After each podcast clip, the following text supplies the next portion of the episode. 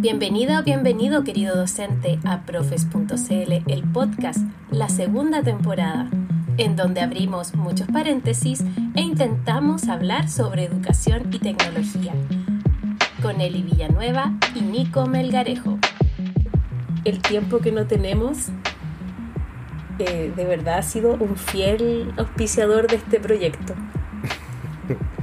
Sí, es verdad. Oye, sí, el último capítulo que grabamos para podcast fue el que está publicado, de hecho. Sí. El de las elecciones. El de las elecciones, que fue... ¿Cuándo fueron las elecciones? Ah, ya se me Que no me acuerdo. En noviembre. Para mí es como que hubiesen sido hace un año atrás.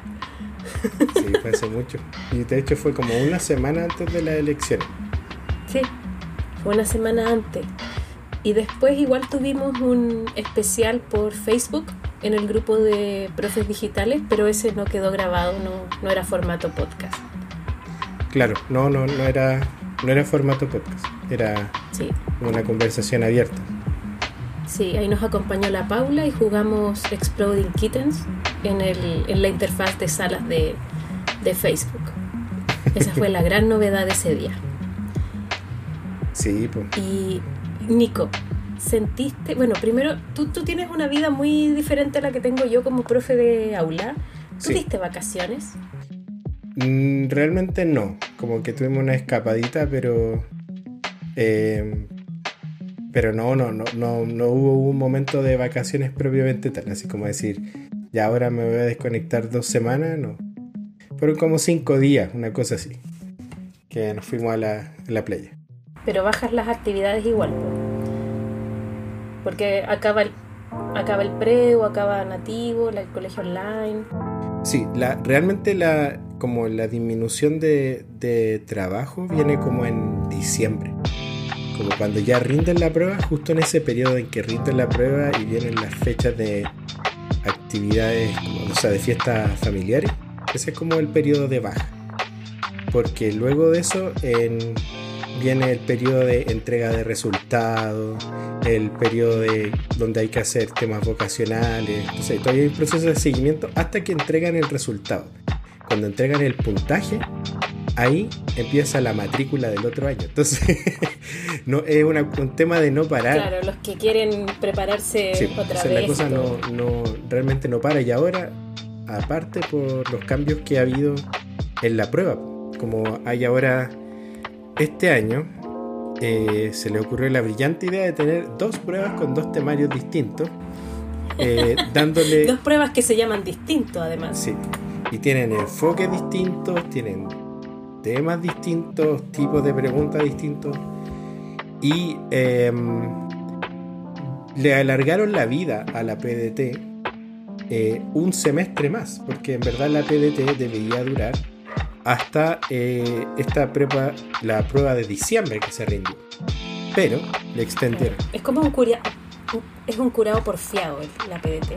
Sí, en verdad es un o sea, es que duró más la transición de lo que se esperaba. O sea, e-, era más larga, más compleja. Entonces, en todo eso hemos tenido que estar adaptando plataformas, viendo contenido, eh, revisando qué es lo que hay que crear de nuevo. Entonces no ha habido mucho tiempo para, para parar y decir, ya ahora, eh, no sé, como, que yo no sentí todavía que, que, acabó el año, como que todavía sigo en, en, modo y ya partió el modo de inicio de clase, como que ya en una semana más parte el preu, entonces es toda una locura. Yo espero poder ahí descansar en, no sé, en finales de marzo. Es como el meme de 31 minutos. Se acabó el mundo y comenzó otro exactamente igual. Inmediatamente. sí. Sí, exactamente eso. Pero bueno, así es la pega nomás. Como... Pero sí he, tenido la posibilidad de reflexionar sobre eh, la especialización que se va desarrollando en el tema.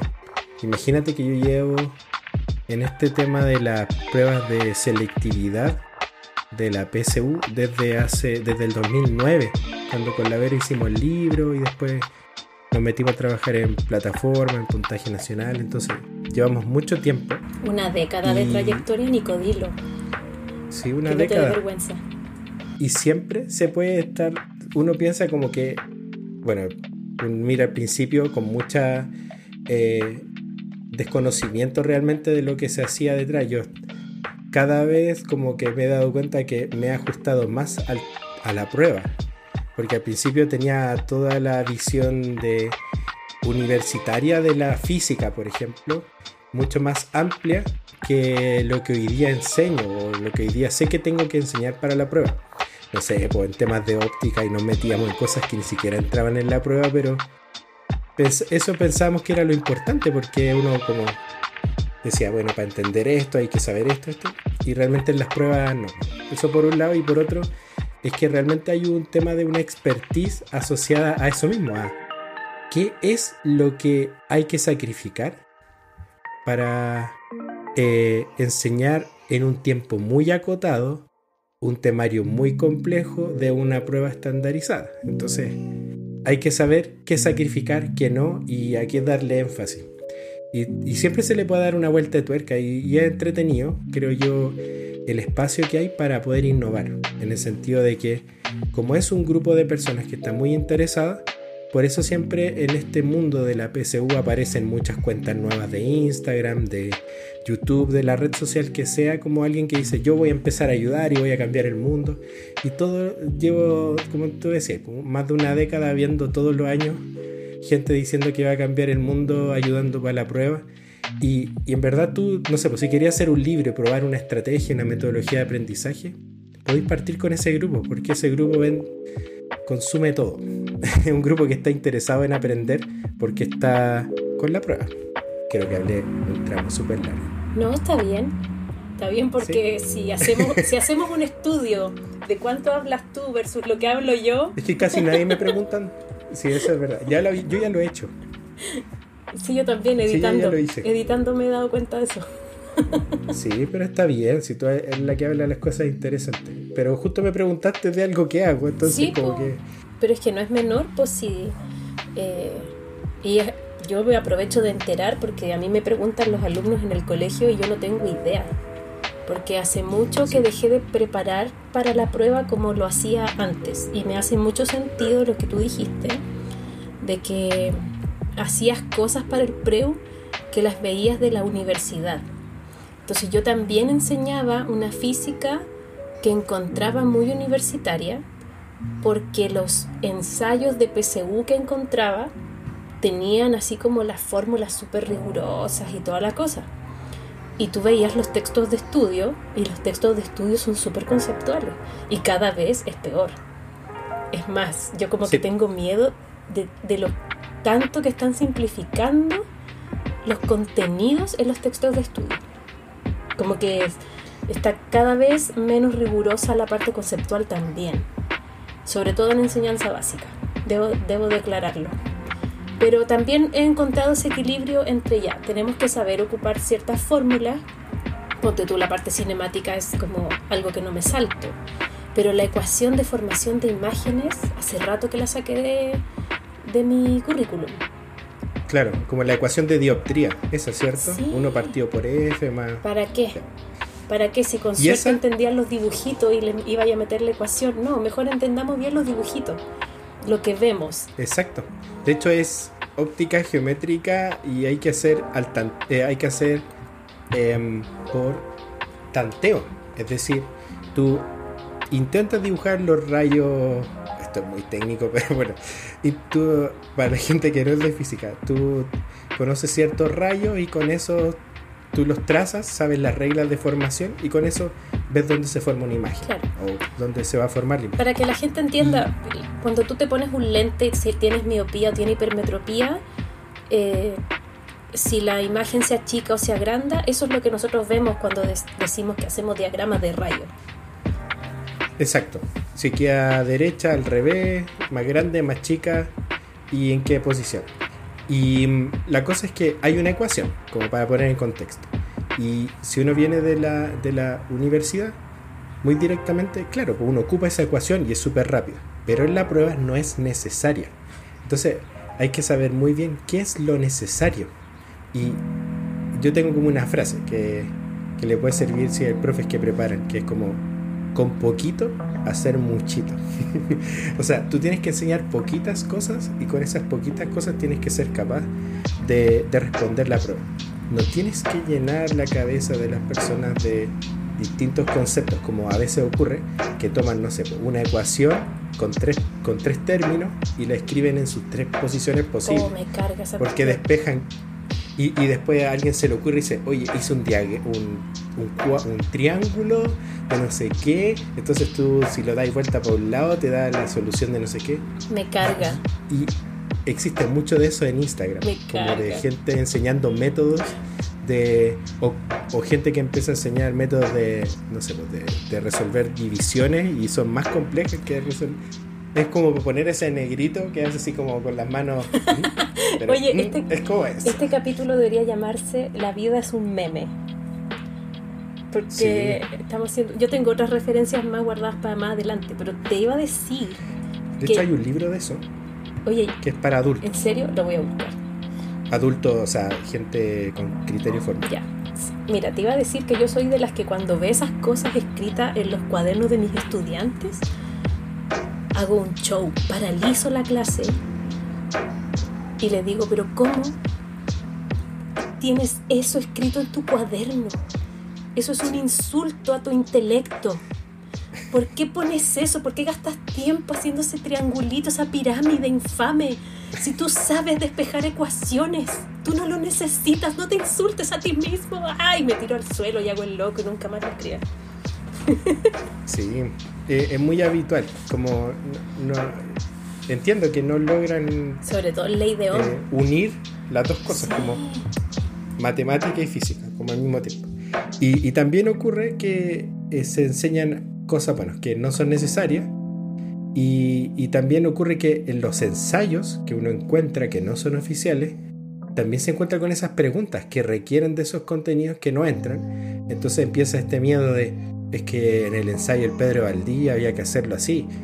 Y otro tema de matemática, eh, que son las medidas de, eh, de tendencia central.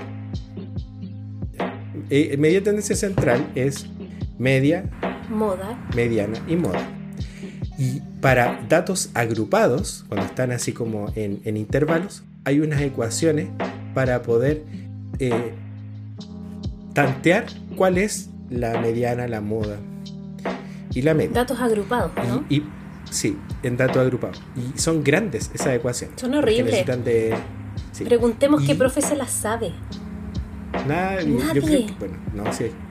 Hay fanáticos. De sí. hecho, sí. Pero la cuestión es que los niños llegan pensando de que esa ecuación hay que ocuparla y hay que aprenderla. Y lo malo es que hay libros que piden esa fórmula, la aplican y como no entra, aprenden cosas que no, son necesarias para esa prueba. No digo que no son importantes, pero imagínate que para la PDT, que es en julio, em, tienes solo cuatro meses para preparar un gran temario, o sea, eh, un currículum de cuatro años simplificado todo, pero igual es muy, muy grande. Sobre todo en ciencia, que son todavía tres asignaturas. Entonces, hay que aprender a sacrificar. Y, y eso, como que eh, eh, tu- tuve las- la posibilidad de, reflexionar sobre eso en esta semana, de que eh, había había un saber hacer en torno a esto y que uno le puede seguir dando y dando vuelta a la tuerca. O sea, imagínate que en el contexto de eso hemos aprendido a hacer libros, hemos aprendido a hacer libros de manera colaborativa y, de, y a distancia, porque la Vero estaba en un lado y yo estaba en otro haciendo el libro. Eh, eh, aprendimos a, a hacer educación online, a hacer streaming, todo en torno a un contexto a una situación educativa. Esa era la frase que como que a la que llegamos. Es una situación de aprendizaje especial, que es la selectividad o la, la preparación de un examen de esa magnitud. Y en ese contexto tú puedes experimentar distintas cosas y, tienes un contexto educativo, una situación educativa particular que te permite darle y darle vuelta a tuerca a esto, de mejorar y mejorar constantemente. O sea, cualquier cosa, cualquier situación educativa, al- eh, puede vivir ese proceso de iteración constante de mejora. Imagínate que ahora en Tiglas tenemos dos plataformas que son dos propuestas de cómo hacer educación online. Hicimos una plataforma que se ajusta totalmente al contexto de esa prueba. Y eso es todo un trabajo intelectual, inventar conceptos, inventar como cosas que no existían, como para proponer una metodología de enseñanza para este contexto donde tú tienes que tener en cuenta que tienen poco tiempo, que no se saben organizar, que no son autónomos, que muchas cosas. ¿Podría que decir tienen algo distintos feo? tiempos para aprender. ¿Podría decir algo feo? Es que, ¿quiénes son los que van a dar la prueba? No iba a decir que es lo que votó la ola, pero que se iba a escuchar muy feo, pero yo siempre digo cosas que se escuchan feas. Eh, porque ¿quiénes dan la prueba a mitad de año? Son los que no les alcanzó el puntaje o los que no se prepararon y ahora ven la oportunidad de, en vez de esperar un año, esperar medio año. Sí, eh, son egresados. Esa es la única solicitud, es que sean egresados y si son extranjeros que tengan una acreditación. No me acuerdo cómo se llama. Pero eh, los contextos son bien variados. Como tú dices, gente que, o de hecho, ya está en la universidad ahora y que quiere Ah, también. atreverse a preparar la prueba a mitad de año para ver cómo le va y ver si puede mejorar su puntaje eh, para volver a postular. Pregunta. ¿Qué haces con el puntaje? El puntaje se puede ocupar dos años, o sea, en dos procesos de selección. No, no, pero ya estoy pensando en una estudiante que tengo que no le alcanzó para entrar de nuevo, segunda vez que da la prueba, no le alcanzó para entrar donde ella quería y está viendo un preu. Obviamente yo la mandé a Ticlas. No sé si habrá seguido mi consejo, ahí ya pierdo control de mi de, mi- de los consejos que doy, pero que vengan todos. Eh, porque me preguntaba por otro preu que no voy a mencionar. Entonces ella da la prueba a mitad de año. Pero Oye, ese prueba es súper caro. las universidades, las universidades, los institutos técnicos, ¿van a hacer admisión de primer año a No. mitad de año o la van a seguir haciendo en marzo? Sigue existiendo un proceso de admisión al año. Eh, todavía el proceso de admisión es anual. Lo que, te, Qué complejo. lo que te permite rendir la prueba dos veces al año es que puedes mejorar tu puntaje en las... En la, em, en las ¿Escuchaste, perdón, escuchaste No. eso? Hubo como un bombazo afuera de mi casa. Solo escuché un... Que se alcanzó a... Mira, primera vez que mi micrófono está bello. Está bello. no- Yo hablo y, y se mueve nomás. Pero el bombazo se filtró. Oh, hay que poner... Perdón, pero es que me llegué a asustar. No, si uno se porque- asusta. Yo también en las noches acá se escuchan esos fuegos artificiales y digo, en cualquier Mira, momento me estoy llega el- esperando que cerremos el... Estoy esperando que cerremos el tema de, de la prueba para hacer mi terapia Ya. pendiente. Sí, pues. Ya, entonces voy a cerrar el tema. Eh, lo que te permite esto es que los alumnos van a poder rendir eh, las pruebas que quieran más de una vez al año. Por ejemplo, alguien la rindió en diciembre, que ya egresó, y la puede rendir ahora en junio y elegirla. Ya no tienes el un mínimo, o sea, obvio que el mínimo es una, pero no tienes la obligación de rendir sí o sí matemática y lenguaje para que tus puntajes sean válidos. Es decir, tú podrías rendir la PDT en, en, en junio de lenguaje, por ejemplo, solamente. Y luego dedicar todo un año para prepararla de matemática. O sea, como tiene mucha flexibilidad. eh, tú eliges las carreras que, las pruebas que quieres rendir. Y vale lo mismo. Pregunta. Pero para este proceso, es que estoy muy confundida, para este proceso, ¿cómo funciona? Porque es PDT hasta mitad de año y en diciembre se llama PAES. Sí. En- hay dos preparaciones. La preparación de cuatro meses, que es la PDT, y ahí muere. Nunca más hay PDT. Entonces hay todo un esfuerzo que tenemos que hacer nosotros, gracias al, mini, al Mineduc, por mantener esta PDT durante un tiempo, que son estos meses que quedan, y luego todo ese esfuerzo que hagamos no sirve de nada porque va a ser PAES durante 10 años. O sea, yo, eso es mi estimación. 10. Que va a haber esta prueba. Ah, yo pensé que estaba licitado o algo así, como que... Es una estimación porque va a cambiar en el tiempo, pero va a ser siempre la PAES. O sea, la PSU va a ser como, oye, tú rindiste la PSU, oh, que eres viejo. Así vamos hasta cuando... Para marcar generaciones. Es como la PAA. Sí, exactamente. ¿Cuánto tiempo duró la PAA? Más o menos eso, no más años, porque después del bachillerato, yo creo, no voy a mentir, pero fueron como unos 15 años, es lo que recuerdo, pero puedo estar equivocado. Ahí vamos a editar ahí para decir bien la información, pero más o menos ese tiempo, el que uno espera porque después vienen varios cambios cambio en el camino, curriculares, de ajuste, pero así es más o menos lo que dura el estilo de prueba, para cachar cómo le fue y, qué incidencias está teniendo, si son las que se esperan. Igual es demasiado tiempo, es casi una generación completa. Así que yo creo que los cambios son positivos y si alguno de los profes que nos está escuchando quiere probar algo, eh, incluso iniciar su pyme de eh, de clases particulares, suprime de, de materiales de estudio, de lo que sea. Un buen inicio es partir con la PDT, está lleno, de hecho parece como el... Para mí es como que mi, Instagram parece como el persa, no sé, como, como mail.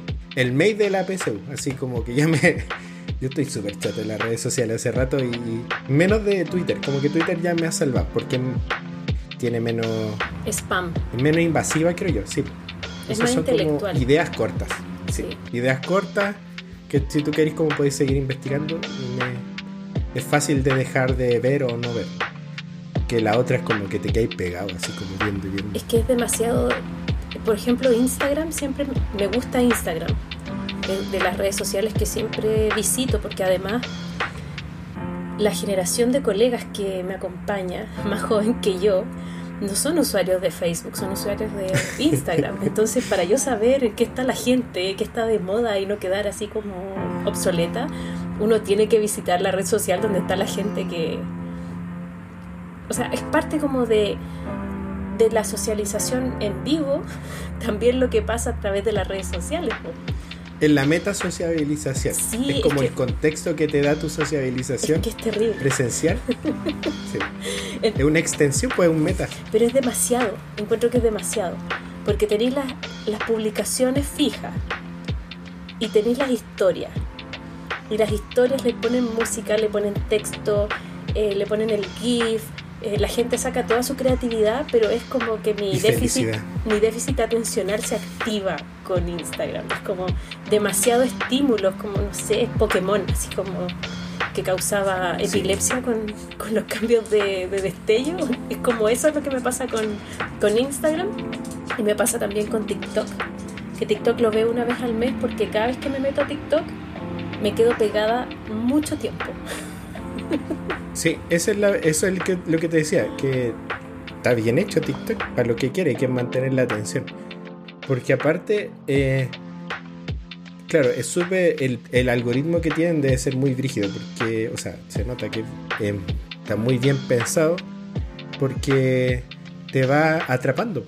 O sea, tú sin darte cuenta le vas diciendo tu interés al estar viendo algo y luego te aparecen cosas relacionadas, relacionadas y como se puede jugar con las pistas, como los reels, entonces tú puedes ver versiones y versiones de un mismo chiste, por ejemplo. A mí me sale pura eh, gente leyendo cartas. Ah, es por... y, y leyendo cartas en vivo. Y yo digo, ¿y por qué me muestra esto si yo no creo en esto? Yo astronomía, astrología, no sé.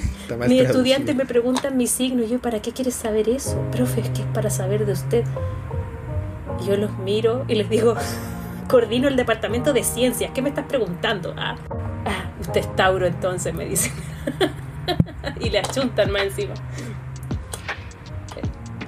Tengo una, una, como un alegato, mira, sobre esas luces que hacen, como que puede generar... Las estroboscópicas. yo creo que yo soy sensible a eso, porque cuando era chico vomité por, por unas luces de ese estilo. ¿Y nunca fuiste a la disco? Va a ser muy triste que responda esa pregunta, pero fui muy pocas veces. eh, fui cuando tenía como. Cuando estaba en séptimo básico, fue la primera vez que fui a una fiesta de disco así. Y después fue un par de veces, pero no es como de lugares favoritos. Pero la cosa es que cuando uno va por la autopista central, ah, saliendo em, del tema, cuando uno va por la autopista central a mediodía, eh, te encuentras con que el, el, techo, el cielo de la autopista central, que es como pasa por debajo, eh, oh, tiene, eh, tiene como, medio, como medios sacados. Y la cosa es que cuando tú pasas en el auto, pasa entre sombra y luz, sombra y luz. Y eso a mí me molesta mucho. Yo creo que no sé cuánta gente le molestará, pero a mí de verdad me molesta y tengo que cerrar los ojos. Ah, Manejo con los ojos cerrados ahí, pero no, o sea, entre cerrados realmente, no puedo. Qué peligroso. Y creo que eso es mal diseño, porque una foto sensiblemente, claramente se ve afectado. Tengo el recuerdo de tener esa misma sensación, Nico, pasando por eh, ese tipo de, túneles. Sí, eso está muy, muy mal diseñado. TikTok y su, su algoritmo se nota que está bien diseñado. Y la autopista central. La autopista central, mal diseñado. No. La PCU, no sé, es un, es un monstruo. Yo creo que va mejorando. Ya, dijiste que tenías dos, dijiste que tenías dos cosas. y el otro tema. Una era de la de autopista. pero yo creo que todo tiene que ver. Pero la cosa es que hoy día salió, hoy día 25 eh, de marzo. 5 de marzo, Hoy día 5 de abril, ah, que es el día que se va a publicar esto. 5 eh, de marzo salió eh, los sueldos en em, ciertas áreas que subieron con la pandemia. Entonces dice, guía salarial de Robert Huff, sueldos en ventas y marketing. Y la cosa es que cuando uno ve estos sueldos, uno dice, ¿por qué? ¿Por, qué estoy haciendo esto? Como que uno, como que, ¿dónde se está ganando esta plata? O sea, tenías a un gerente de marketing que con baja experiencia parte ganando 4 millones. Y, ¿Qué? Sí. Y tienes, y partes, eh, analista de marketing, que es como trabajar en redes sociales, ya yo encuentro que ahí está bien, un millón ciento cincuenta. Pero un analista de marketing hoy día puede ser como cualquier persona que, que sepa analizar los números de tus redes sociales, como de, o sea, de tus resultados, o sea, análisis de datos. Eh, o sea, yo puedo hacer eso. Sí, análisis de CRM, casi 2 millones. Y así suben inmediatamente, eso con poca experiencia. Pero la cosa es que hay unos sueldos de gerente regional de ventas, como de Dunder Mifflin, si alguien vio eh, The Office, como el, el, gerente, el jefe de, con poca experiencia 7 millones y medio, con alta experiencia 10 millones. Ya igual era el encargado regional, es decir, como de, Chile, como encargado de ventas Chile de Samsung. Ya está bien. Pero no regional de, las regiones de Chile. No, regional se quiere como cuando dividen un, una empresa como en países. Entonces tú el encargado de, de, Chile, el, o sea, es country manager, pero en verdad regional. Y va a ser como menos lo mismo. Y, pero un gerente comercial 8 millones. Con baja experiencia 6. No sé. Creo que este, este, esta noticia y con esos sueldos, como que choca un poco, creo yo, con la realidad de la escuela y de los esfuerzos que hace la escuela por hacer algo muy valioso. Entonces creo que es como el fútbol, ¿cierto? Como el fútbol masculino y femenino y uno ve como las diferencias salariales y uno se pregunta, pero ¿por qué? ¿Realmente hay tanta diferencia de valor del, trabajo entre uno y otro? ¿Por qué, por qué tanta, tan, tan radicalmente diferente las retribuciones monetarias? Eh, eso me quedé pensando como... ¿Tú veis dónde están, dónde están las prioridades también? Pues dónde está la plata. Sí. Si al final de, dónde viene la plata del colegio. Eh, ¿con, qué, ¿Con cuánta plata dispone una escuela, una organización educativa para, para entregar sueldo a los profes? No sé, como que es harta plata. La que está en esos tipos de, trabajo, bueno, en general son gerentes, pero em, hay otros como de, de, operaciones que son bastante altos también y, y que en sí requieren de pocos años o pocos meses incluso de formación para poder entrar a trabajar. Eh, llama la atención y, también uno se pregunta, bueno, ¿por qué hay tanta fuga también de profe? En el área de matemática de profe, yo creo que también se fugan porque tienen una formación quizás que les permite eh, diversificar sus posibles trabajos, no sé. Pero sé que hay hartos profes de matemáticas que se. Muchos se van y, no sé, pues estudian un par de semestres contador auditor y cambian de rubro. O al revés, hay harto contador auditor que, que se pasa a ser profe de matemática. Sí. Pero sí, el, el promedio de deserción en la pedagogía leía que eran los cinco primeros años de carrera. Sí. Ahí se daba... ¿De, de La mayor deserción laboral, sí. Dentro de los primeros cinco años, eh, donde se da la mayor cantidad de deserción laboral. O sea, Lo cual es terrible, porque si uno ve el modelo, si no estudiaste con la beca vocación de profesor, te endeudaste con el CAE. Claro. ¿Cachai? Entonces trabajáis cinco años para salirte, buscarte pega en otra cosa y seguís pagando una carrera que te decepcionó. Qué triste el mundo. Sí, eh, hay que tomar buena, creo que hay que tomar esas decisiones también cuando, cuando uno tiene como la posibilidad de, influir o de ayudar a tomar decisiones a los alumnos. Eh, pero también creo que hay, hay que tener en cuenta los sueldos más o menos cuando uno va a orientar el tema de qué elegir para estudiar. Y, pero siempre está la posibilidad de cambiar, de cambiar de rumbo, de buscar otro, otros desafíos y por lo que leía en un estudio bastante viejo del 2015, eh, que la única manera en que como tu capacidad eh, intelectual aumente es aprender cosas nuevas. Entonces, pensando en eso, eh, se me, me, queda dando vueltas de qué pasa cuando uno se especializa o queda como muy pegado en una única tarea para tu, en tu trabajo, en tu día a día y dejas de aprender cosas nuevas, como el caso de, ya, yo soy profe de, de lenguaje y enseño estas cuatro cosas que están en el... Estoy inventando, sé que son más, pero estoy simplificando. Estas cuatro cosas que están en el currículum y que más o menos se mantienen constantes y después de eso no hay...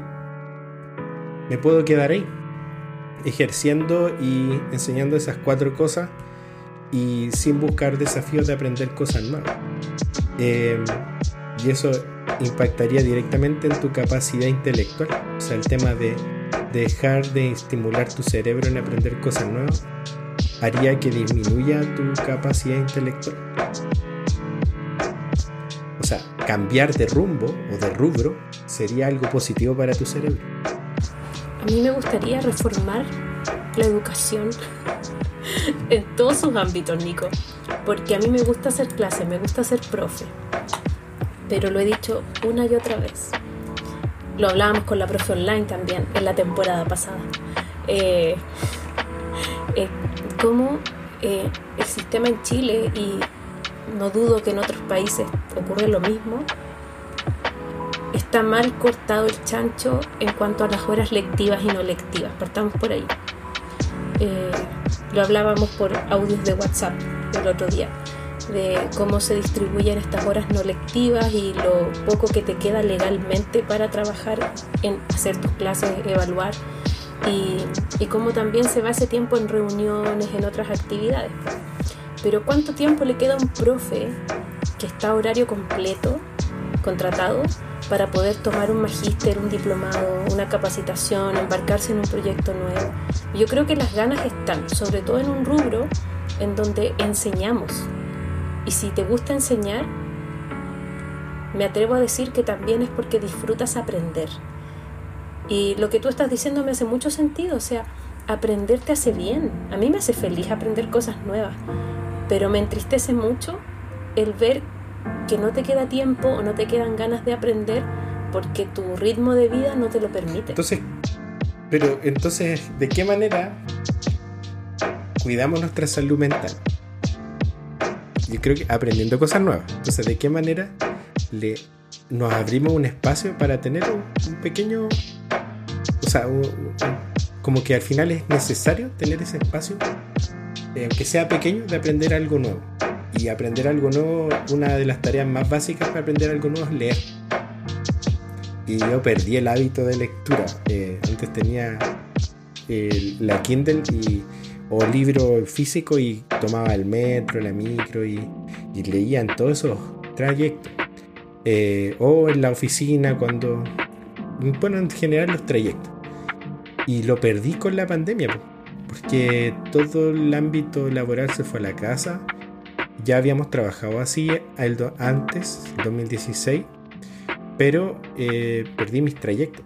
Y ahora lo estoy recuperando con dos cosas. Una, anotando si leo o no leo día a día, pues teniendo como ese mapita. Un tracker. Sí. Y ocupando la aplicación BP Digital, la Biblioteca Pública Digital. Em, y lo estoy haciendo de dos maneras. Estoy descargando el libro y el audiolibro. Entonces, cuando estoy en tarea, estoy en el audiolibro y luego de todas maneras repaso o sigo los capítulos con el libro. Y así lo he ido retomando. Pero creo que es importante al menos. Te iba a sugerir el audiolibro. Y siempre que escucho la palabra audiolibro me acuerdo de la Emily. Así que le mando un gran saludo a la M, que era fanática de los audiolibros, le gustaban mucho.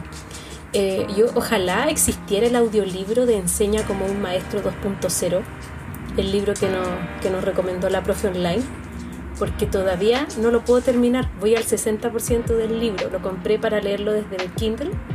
Todavía no lo logro terminar. Ah, pero es bastante, 60%. Pero el tema es la recurrencia más que la, el es volumen. Extenso. Es que es súper extenso el libro igual. Y yo no tengo tanto tiempo para leer porque no me traslado tanto. Y si me traslado en colectivo son 5 minutos o 10 minutos eh, caminando no voy a leer caminando, entonces escucho harto podcast mientras camino. Pero el viernes, o sea, ayer, tuve control. Así que me llevé el Kindle. Dije, ya voy a leer en el camino, voy a tomar la micro. Tenía que ir a, de Maipú a Recoleta, así que era harto. Y cuando abro la Kindle, no tenía batería. Ah, típico. Y eso que dura como un mes. Es que yo dije, pero si yo la cargué en las vacaciones, o sea, se me quedó prendida dentro de la mochila y se le murió la batería en dos semanas. Pero bueno, Nico, permíteme por favor contarte mis vacaciones. Sí, solo para ahí un paréntesis, una buena compra siempre un power bank, como una, batería buena de respaldo. Eh, yo estoy buscando una, así que cuando compre una les voy a avisar cuál, cuál busque. Quiero una que hasta me sirva para el computador. ¿Qué pasó en tu vacación? Nico, yo no, no descansé nada. Nada en mis vacaciones. O sea, salí de vacaciones dos veces, pero mentalmente no descansé nada y sentí que se fueron así como en un respiro. ¿De verdad? Las peores vacaciones de la vida. Si pudiera poner en una balanza lo bueno con lo malo que te pasó, eh, las peores vacaciones de la vida. Pero, ¿por qué razón? O sea, como de... Ya, partamos, partamos desde un principio. Eh, el ministerio amenazando con la presencialidad y los casos de, coronavirus eh, ya era como un mal presagio de todo lo que iba a ocurrir después. Eh, eh, pese a que no ha sido tan tremenda esta semana, igual ha sido chocante ver las salas llenas de alumnos otra vez. Y eso fue eh, bonito, por lo que he visto como en los comentarios de nostálgicamente decir, eh, hace tiempo como que no, no, me acordaba que pasaba esto, que habían llanto, como hay todo un tema. Mira, ¿sabéis qué? En mi colegio no hubo llanto porque los papás no pueden entrar a la puerta, entonces al final es mejor. Ah, claro. Creo que lo dije el año pasado, que, que los niños lloraron menos que otros años. Em, el primer día que llegaron los alumnos habían horarios diferidos de entrada y de recreos, entonces no se vio como un único recreo donde está así la escoba en el patio del colegio, así que fue como por secciones. Y me encontré con varios estudiantes de cuarto medio que no los veía de hace dos años, o sea, ellos no volvieron a pisar el colegio en dos años y me abrazaron. Y me di cuenta que me abrazaron después de que los abracé. después de que ya estaba toda contaminada. me di cuenta de lo que había hecho. Pero es que fue tan genuino el, el encuentro. Eh, así, pero profe, ¿cómo está? El abrazo. Fue genuino el reencuentro con algunos de ellos. Algunos me cobraron sentimientos, sí, ¿Por qué? Porque me dijeron, profesora, ¿es verdad que no va a estar con nosotros todo el año, que vamos a tener a otra profesora? Ah. Y yo, eh, sí, pues. Lo supe desde, desde noviembre, pero no les podía decir. Así que se inscribieron engañados en mis electivos y yo los voy a dejar en mayo. A finales de mayo los dejo. Así que estaban un poco enojados conmigo, pero, pero bueno, cosas que pasan, pues tienen que acostumbrarse. Eh, es como ese cuento del pavo que todos los días le dan comida y un día llega el, el, día de acción de gracia y se comen al pavo. Así que no porque todos los días sean iguales, el día de mañana va a ser igual al anterior. Pero bueno, fue un buen comienzo. fue un buen comienzo. Eh, Pero las vacaciones mal. No, mal. Mira, fuimos una semana a La Serena.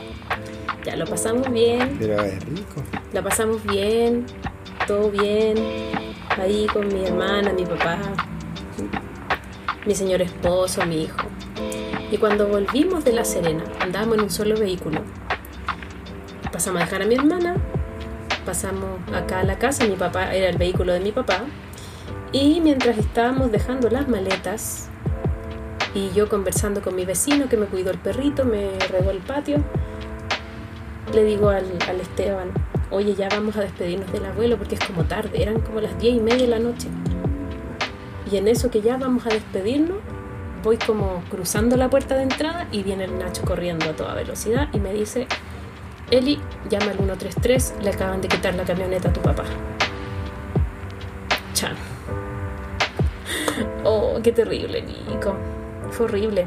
Dos autos, lo que me contaron, porque yo no lo vi, yo estaba dentro de la casa. Eh, dos autos hicieron una encerrona, se bajaron cuatro tipos, pistola, pasa la llave, eh, mi papá pasó las llaves al tiro, el Nacho eh, se fue como caminando hacia la plaza, uno de ellos le gritó así como pásame tu celular y el Nacho dijo astutamente está en el auto y se fue así como sin mirarlos, así como caminando para otro lado con las manos arriba se llevaron el vehículo. Carabineros llegó una hora y media después, más o menos, a tomar la declaración acá a la casa. Eh, entre medio, mi papá con, con mi señor esposo fueron a su casa, que afortunadamente vive cerca, a buscar un teléfono que mi papá tenía en la casa así como guardado. Teléfono que no tenía batería, no tenía chip, nada y se metió al computador para poder sacar el correo del GPS de la camioneta. ¿Ya? Entonces el GPS había que cargarlo. Yo le cargué desde la casa dos lucas al chip del GPS, pero mi papá no podía cortarle la corriente al auto porque el teléfono no cargaba, eh, como es con mensaje de texto y la cuestión no tenía chip, no se podía.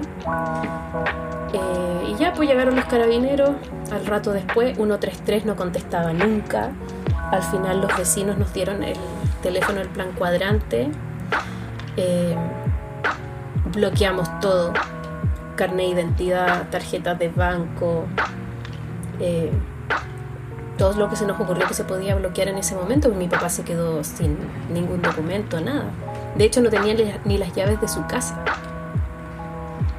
Afortunadamente yo tengo copia de esas llaves, entonces con eso fueron a, buscar las cosas. Y eh, se nos ocurrió llamar al, servicio del GPS, o mi papá me dijo, mira, la página es tal página, ya, a ver, busquemos. Y ellos tenían un servicio 24/7. Entonces llamamos. Me presenté así, hola, soy la hija de fulanito. Fulanito tiene eh, contratado el GPS con ustedes y le acaban de robar el auto, entonces no tiene el teléfono para cortar corriente, eh, está aquí eh, haciendo sus trámites con los carabineros y me dice ya dame la patente y el root. Yo tenía todo anotado ya a esa altura. Lo primero que le preguntaba a mi papá es cuál es la patente del auto antes que se le olvidara. Entonces teníamos todos los datos y em, me dice, mira, te voy a contactar por WhatsApp. Y yo dejé mi número. Bueno, mi número quedó para todo. Era, mi número era el número de contacto de mi papá para, todo, todo. Y el del GPS nos empezó a ayudar por WhatsApp llegaron los carabineros y, nos, y bueno, ¿y qué hacemos? Ya tenemos listo el GPS y todo. Y carabineros acá en Maipú nos dice, eh, no, cuando ustedes sepan en qué comuna está el vehículo, ustedes tienen que llamar a ese plan cuadrante. O sea, cero coordinación entre los carabineros de diferentes comunas. primera cosa. Segunda cosa, nos tomaron la declaración en papel y nunca apareció la patente por encargo por robo. Jamás. Nunca. Ni a las 24 horas, ni a las 48 horas, y ahora tampoco. Lo cual me preocupa porque donde yo vivo, que ya me da terror, como la sensación traumática que te queda después de vivir una experiencia así, eh, siempre se estacionan autos acá al frente. Y yo reviso las patentes, porque siempre los vecinos avisan, oye, hay un auto sospechoso, no sé qué, eh, y uno revisa la patente y nunca están por encargo por robo. Entonces yo digo, ¿y qué tan confiable es esa información si nosotros, teniendo la experiencia de que te quitaron un auto, nunca apareció el auto por encargo por robo? Bueno, entonces urge una digitalización urgente una transformación digital de la policía acá en Chile. Sí, Pero así, ahora ya. La cosa es que a eso de la una y media de la mañana ya habían cambiado la camioneta de posición como dos veces. Y ya teníamos el teléfono del carabinero del plan cuadrante de Conchalí, que es donde está la camioneta. Y cuando ellos eh, terminaban una una operación de violencia intrafamiliar, nos dijeron, iban a ir a buscar el auto. Entonces, eh, nos llaman y nos dicen, eh, oye, ya, ¿cuál es eh, la, patente del auto?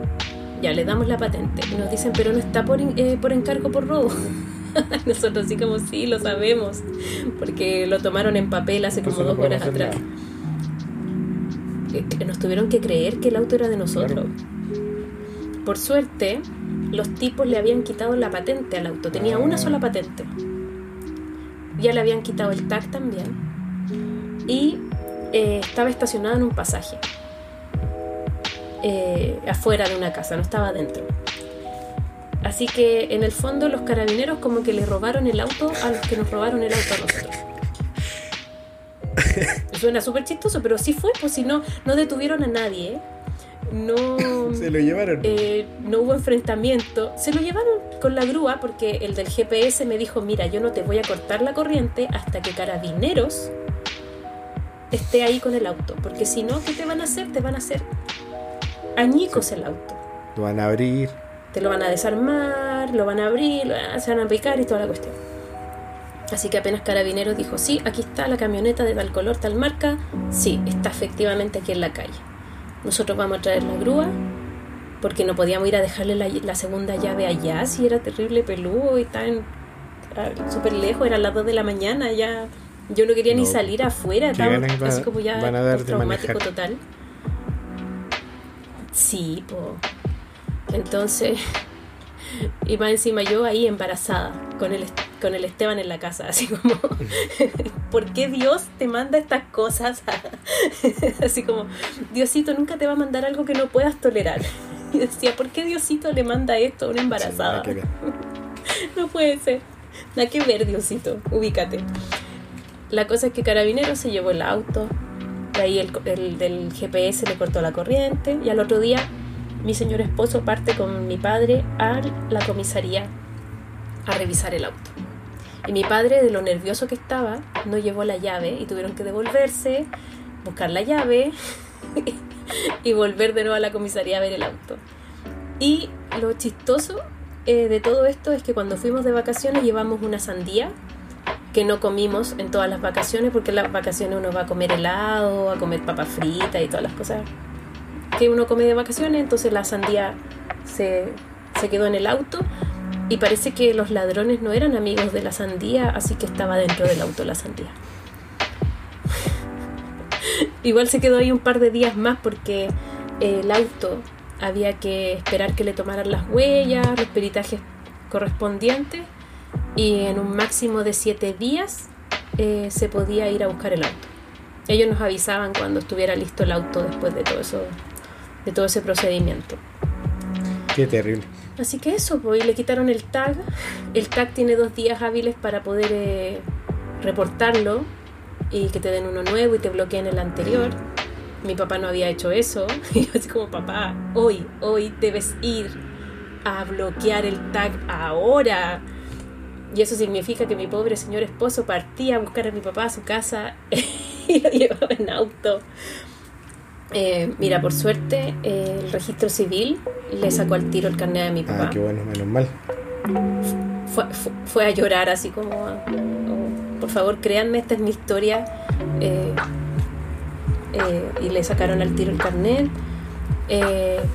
Creo que en la oficina de la licencia de conducir le- lo mismo, así como ya, sí, pase nomás porque en verdad no podemos tenerlo tanto tiempo sin su licencia. Y, y bueno, esa fue nuestra experiencia de mitad de vacaciones, Mm, el portonazo. Ya, te cuento la segunda parte de las vacaciones. ya. Después nos fuimos al sur. Fuimos a recorrer la región de Aysén. Muy bonita la región de Aysén. En lo personal, si no tienes a tus hijos entrenados a- para que sean todoterreno, no lo recomiendo con niños tan chicos. Mm, Porque la carretera austral es muy linda, es precioso el paisaje, pero, pero, pero, es de sí, ripio. pues, Y yo estúpidamente, para que veas lo santiaguina que soy, yo juraba que cuando todos hablan de la carretera austral, yo juraba que por lo menos estaba pavimentada. hasta cierto punto. Y no.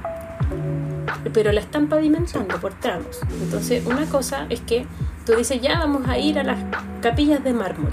Ya, bacán las capillas de mármol, uno las googlea, oh, qué hermoso esto. Pero, pero no sé, pues estaban a menos de 200 kilómetros de donde estábamos, de Coyhaique. Pero eran como 5 o 6 horas Sí, de Que viaje hay como a 50 por el kilómetros por camino. hora. y además en cuestas. Entonces, cuando fuimos a las capillas, nos levantamos a las 5, no, a las cinco y media nos pasaban a buscar. Y eh, bueno, el viaje, súper largo, más encima se dio vuelta un camión en una cuesta. Esto es pura física, era un camión de combustible de estos chicos. Entonces, como adentro tiene líquido, el centro de masa no se comporta como un camión de No. carga normal y la cuestión se dio vuelta la pura carga, la cabina quedó, quedó súper bien, pero se dio vuelta ahí en medio de la cuesta. po. Y cuando volvíamos, todavía no sacaban el camión, lo habían recién enderezado. Y la gente que venía de más atrás, nos falta ahí el, el ansioso que dice, ah, voy a cruzar igual, en doble vía, y no, pues No. bloquea todo el camino para atrás. Entonces, habían llegado recién los carabineros como para tapar el, o sea, como para ordenar los autos y que hubiese una pista para un lado y después una pista para el otro lado y la gente pudiera moverse de a poquito. Oye, está, está bueno el dato Eh. que me estáis dando porque me habían invitado para un viaje pronto po, a a hacer ese, ese viaje. Y el está Mira, si chico. la Vero va, si la Vero va, que se compre ese conito para poder hacer pipí de pie, Ya. Porque yo lo eché de menos. Yo dije, ¿por qué no me he comprado este accesorio para hacer pipí de pie? Literalmente. Como los hombres. Me he comprado. Me- sí. ¿Por qué no me lo compré? De verdad. ¿Por qué no me compré este accesorio? Porque eh, es complejo. po. Imagínate cinco horas de viaje. A la mitad del camino sí parábamos al baño, pero de ahí eran como ya, hay dos horas y media que no podí parar. Y, y ya, bacán, po, pero embarazada, po, embarazada, hace pipí cada, cada una hora. Po. Así que así con la carretera austral, pues súper bonito, pero ya, esos son como lo, lo que uno, uno se queja siempre del viaje, de lo bueno, lo malo y todo. Eh, lo verdaderamente malo pasó en la segunda mitad cuando nos íbamos a ir a Puerto Natales. ¿Por qué? ¿Por qué? Porque en Puerto Natales, o sea, el día anterior habíamos hecho un viaje muy bonito a un lugar que se llama Peulla, que lo recomiendo, que queda cerca de eh, Puerto Montt, Puerto Varas. Eh, es un, un pequeño pueblito que está en la frontera, en la cordillera prácticamente, cerca de Bariloche. Fue como un pueblito que, que inventaron por ahí para poder hacer una ruta comercial. Ah, ya. Con Bariloche. Y es bien bonito, es, lo adaptaron bien al turismo. Como el pueblo de Cars. No sé si viste la película Cars, pero en Cars. No, todavía no llegó a esa etapa. Estamos recién en Buscando a Nemo. Ahí nos rayamos estas vacaciones. Eh, en Cars se inventa un pueblo y muere otro pueblo. Por eso mismo, por la ruta comercial. Ah, voy a verlo entonces. Y, y bueno, en el viaje de vuelta eh, nos resfriamos pues, con el aire acondicionado, durmiendo, porque igual estábamos súper cansados de levantarnos temprano todos los días, del viaje. Y al otro día teníamos como que llegamos de ese viaje, dormir un ratito y tomar el avión de Puerto Mona a Punta Arenas, de Punta Arenas a Puerto Natales el bus, son tres horas. Y de ahí en la tarde eh, ya el Esteban había empezado como con tos, así como que te duele la garganta. Y eh, dijimos, bueno, pues hay que darle lo que le damos siempre. Claro. No voy a mencionar los medicamentos porque... Eh, para incentivar. no, para no incentivar la automedicación. Pero uno de esos medicamentos, no sabemos cuál fue o no sabemos si es un saborizante de estos medicamentos, porque típico que el medicamento infantil tiene sabor, que si no el cabro chico no se lo va a tomar le provocó una reacción alérgica. Pero de estas reacciones que tú googleas y te dice, llévelo a urgencias. Así como, no así como, ah, medio romadizo. No, el cabro chico se empezó a hinchar, parecía un sapito. Oh. De hecho, le saqué una foto eh, justamente para la prosperidad, porque para mostrársela después al, pediatra oficialito. Eh, y tuvimos que partir a Puerto, Bueno, menos mal que Puerto Natales es chiquitito, entonces todo está cinco minutos en taxi. Y, y nada, pues nos estábamos acostando. Yo, de hecho, me había bañado, estaba con el pelo mojado, en pijama. Y de repente me dicen, me dice mi señor esposo, eh, amor, mírale por favor la boca al Esteban. Y el Esteban tenía el labio inferior así gigante, como si se hubiese puesto botox y los párpados así como ya hinchados, como que cuando no podéis cerrar bien los ojos mm. porque lloraste o estáis trasnochado, una cosa así. Y la yema de los dedos rojas y, duras y, se, y empezó a enroncharse por la guata. Le picaba la guata y le empezamos a mirar y tenía igual como si lo hubiese picado un bicho, como con una, no sé, una especie de erupción y alrededor rojo así, pero muy, muy, muy extraño.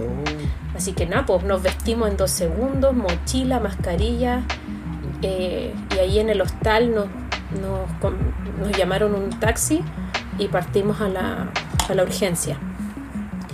Y ahí antihistamínicos a la vena, lo deshincharon, lo mandaron a las 2 de la mañana nuevamente de alta y con dieta, con más medicamentos, así como, mire, si le pasa esto, si tiene fiebre al otro día, hay que darle esto.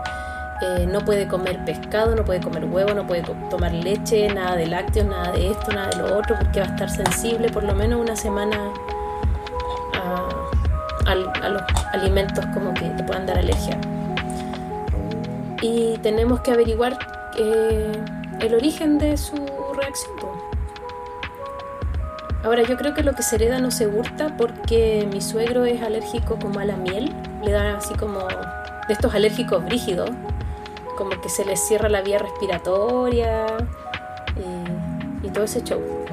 Así que puede que tenga algo, algo hereditario que de repente como que se, se activó. Tenemos que ir al inmunólogo infantil para averiguar qué fue no, hay mal que por bien no venga, en el sentido de que, pucha, ganaron el, poder descubrir algo de la salud del bebé. Sí, pues y antes de que lo operáramos, porque hay que operarlo igual, por un tema muy recurrente en los varones, hay que operarlo y menos mal que lo que le pasó esto antes de la operación, por lo menos eso nos dijo el pediatra, así como qué bueno que si llega a ser un medicamento lo van a saber antes de, de la operación donde te ponen todo eh, por intravenosa, entonces como todo más rápido. Sí.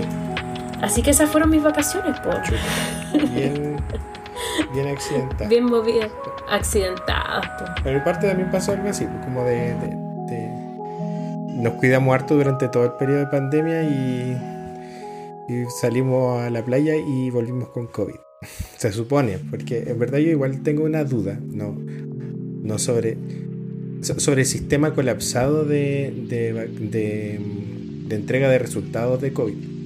Porque eh, no me entregaron el, el PCR propiamente tal, el resultado. Solo me avisaron por teléfono y me dijeron que me lo iban a enviar, pero nunca me lo enviaron.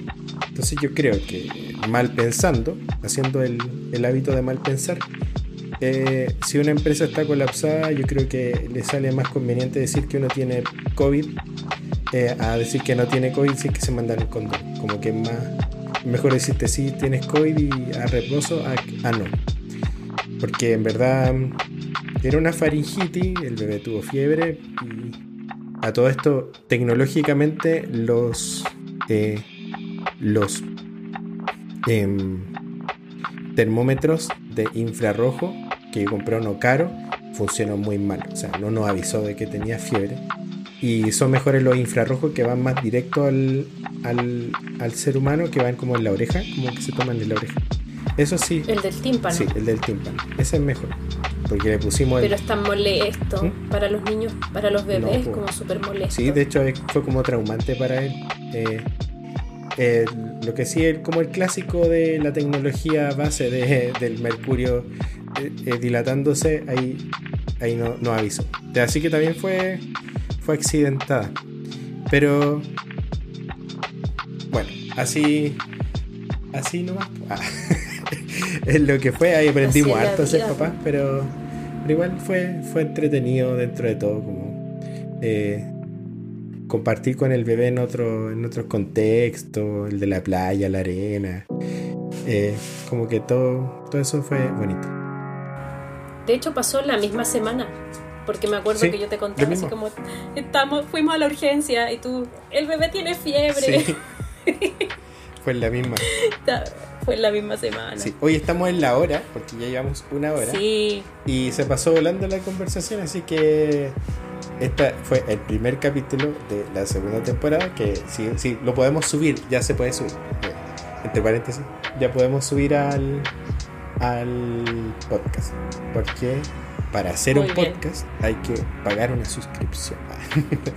y se nos había, Para poder tener había- todos esos audios arriba. se nos había olvidado pagar la suscripción. Así que ahora sí, Sí. está disponible. Oye, yo. Bueno, ah, se me olvidó contarte el remate de mi historia porque ando así como saltona. Porque antes de entrar a trabajar, la última semana de vacaciones, ya después de todo lo que nos pasó con el Esteban, volviendo a, acá a Santiago y todo, tuve un funeral narco al frente de mi casa. Entonces yo de verdad que quiero puro cambiarme de casa, quiero puro cambiarme de casa. De hecho, mi señor esposo me dijo, estoy pensando seriamente que eso de vivir en un pasaje cerrado es, una buena idea en estos momentos. Como antes me decían, no, que hacen pasaje, qué mal, no sé qué, y ahora es como, oye, en realidad no es mala idea,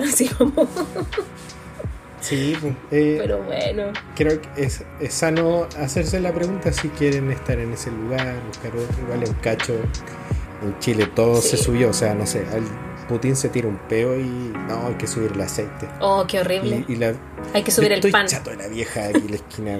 o sea, ojalá escuche el podcast porque sube todo. O sea, el, ¿cómo me cobró 4.500 pesos por un litro de aceite? Oye, yo tengo tuve un funeral narco y a la una de la mañana tiraron fuegos artificiales al frente de mi casa.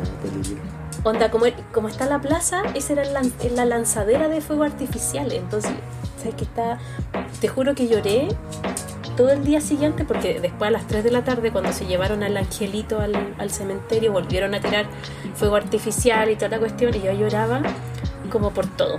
Lloraba por el portonazo, lloraba porque pasamos ese susto con el Esteban, lloraba porque sentía la vulnerabilidad de en la que me encontraba, así como no puedo creer que todo esto está pasando, así como como como si fuera poco. Y más encima se me acabaron mis vacaciones y tengo que entrar a trabajar. así como más encima.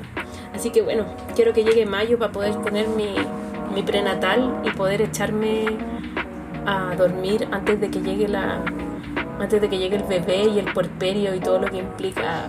Va a ser como la cuncuna amarilla, pero en vez de volar y que te salgan alas, te va a salir. Exacto, sí. Bueno, la otra semana sabemos qué es el bebé. Espero, espero que me hagan el Doppler y ahí sepamos por fin qué es el bebé. ¿Hay preferencia? No, pero ya nos dijeron que es muy probable que sea otro niño. Así como, mira, así como se ve, altamente probable que sea un niño, dijeron. Pero bueno, lo que sea nomás por pues, Nico. Lo que sea.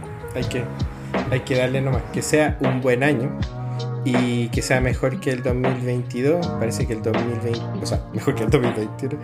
Parece que este 2022 es un es, es toda una transición hacia recuperar recuperar la, la normalidad anterior de alguna manera con todo el contexto mundial, pero bueno, eh, hay que seguir adelante y vivir en esta eh, incerteza. Sí, esperemos que los contagios ahora con el retorno masivo a clases no suban tanto. Esperemos que no sea necesario cerrar colegios, aunque es, es bien difícil. Déjame, déjame decirte en dos minutos que el protocolo y la nueva eh, forma de ver los contactos estrechos y toda la cosa del Mineduc es un chiste, porque ya no se llama contacto estrecho, se llama alerta COVID y tienes que tener por lo menos tres eh, confirmados con COVID en la misma semana para mandar un curso en cuarentena y tener al menos tres cursos en cuarentena para poder mandar a cuarentena un colegio. o sea, es como súper difícil cerrar eh, un colegio porque haya un caso de COVID confirmado. Y además que otra cosa que no le gustó mucho a los alumnos es que eh, solamente se manda como alerta COVID o contacto estrecho, entre comillas, a los que están sentados a menos de un metro del contagiado oficial. Así que no se pueden cambiar de puesto, pues tenemos que tener ahí como el mapita de la sala para poder hacer la, la famosa trazabilidad. Eh, y me preguntaban los alumnos, pero ¿y por qué en el recreo eh, no cuenta y si en la sala de clase? Y yo, bueno, déjame hablarte un minuto de coronavirus, por favor.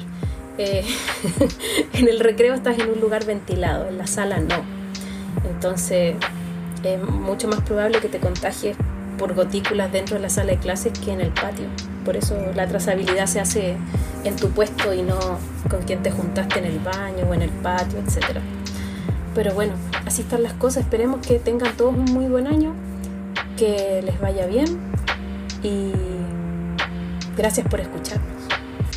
Y nos vemos. Recuerden que está el curso de Plickers para clases híbridas que pueden tomar en profes.ticlas.com. Ahí vamos a dejarle el link también.